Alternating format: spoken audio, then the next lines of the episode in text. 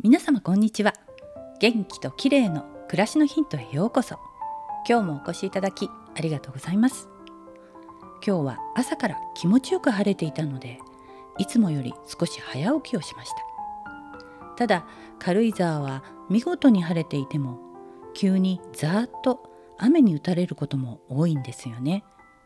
なのでこちらに来てからはこまめにネットで天気予報をチェックするようになりました。今日は案の定午後から雨が降る予報が出ていたので午前中のうちに買い物がてら林の中を抜けてサイクリングをしてきました。最近は雨続きだったので久しぶりの森林浴は気持ちよかったです。森林浴に関する研究によると実際にストレス関連ホルモンのコルチゾールが減少するんだそうです。樹木が発散する化学物質であるフィトンチッドの匂いを嗅ぐと精神的にリラックスできるといいます。その他にも森林には風の音鳥のさえずり木漏れ日の光や木々の緑色など五感を刺激するものがたくさんあります。森林浴が専門の千葉大教授の宮崎義文氏によれば